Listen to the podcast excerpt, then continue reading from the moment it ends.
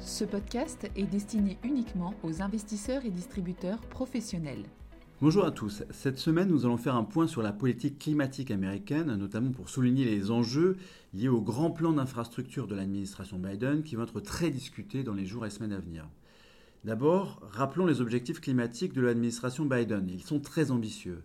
Neutralité carbone à horizon 2050 et baisse des émissions des gaz à effet de serre de 50% à horizon 2030 par rapport au niveau de 2005.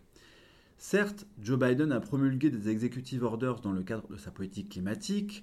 L'un d'entre eux ordonne par exemple qu'au moins la moitié des véhicules vendus aux États-Unis en 2030 seront des véhicules électriques, mais cela ne suffit pas même si les transports représentent 29% des émissions de gaz à effet de serre des États-Unis, il faudra aller bien plus loin que des executive orders et engager des investissements publics pour remplir ces objectifs climatiques ambitieux.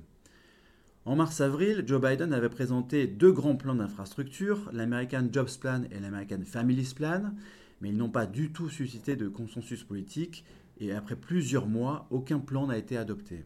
Les deux plans de Biden ont été largement refondus en deux nouveaux plans, un plan d'infrastructure de 550 milliards de dollars de nouvelles dépenses sur 5 ans qui a été adopté par une large majorité au Sénat et qui doit être voté par la Chambre des représentants avant le 27 septembre.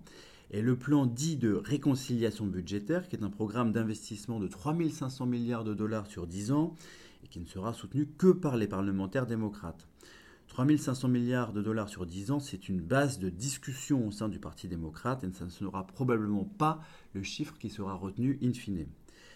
Le leader de la majorité démocrate du Sénat, Chuck Schumer, a expliqué très récemment que l'ensemble de ces deux plans d'infrastructure ferait baisser à eux seuls les émissions de gaz à effet de serre de 45% à horizon 2030 par rapport au niveau de 2005, alors que l'objectif de Biden est de les faire baisser de 50%.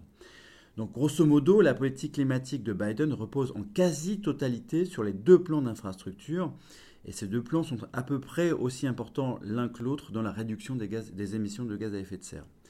Parmi les mesures phares, on peut citer les dispositifs de crédit d'impôt pour l'utilisation d'énergie décarbonée dans les transports et dans les logements. Une autre mesure phare est le programme Clean Electricity Performance qui demanderait aux fournisseurs d'électricité de fournir chaque année au moins 4% d'électricité propre de plus que l'année précédente. Ceux qui rempliraient le contrat recevraient des subventions et ceux qui ne le rempliraient pas auraient des pénalités financières.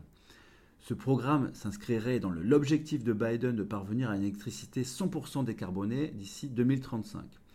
Il constituerait évidemment un coup de pouce gigantesque à l'éolien et au solaire.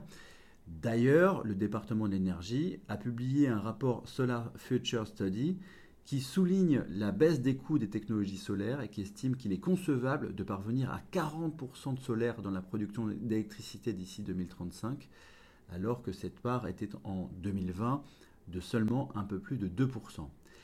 Bref, c'est particulièrement clair, les ambitions de Biden pour le climat sont gigantesques, mais le succès de la politique climatique dépendra très largement du passage des plans d'infrastructure. Merci et à la semaine prochaine. Communication promotionnelle non contractuelle. Les commentaires et analyses reflètent l'opinion de CPRAM sur les marchés et leur évolution en fonction des informations connues à ce jour. Du fait de leur simplification, les informations données dans ce podcast sont inévitablement partielles ou incomplètes.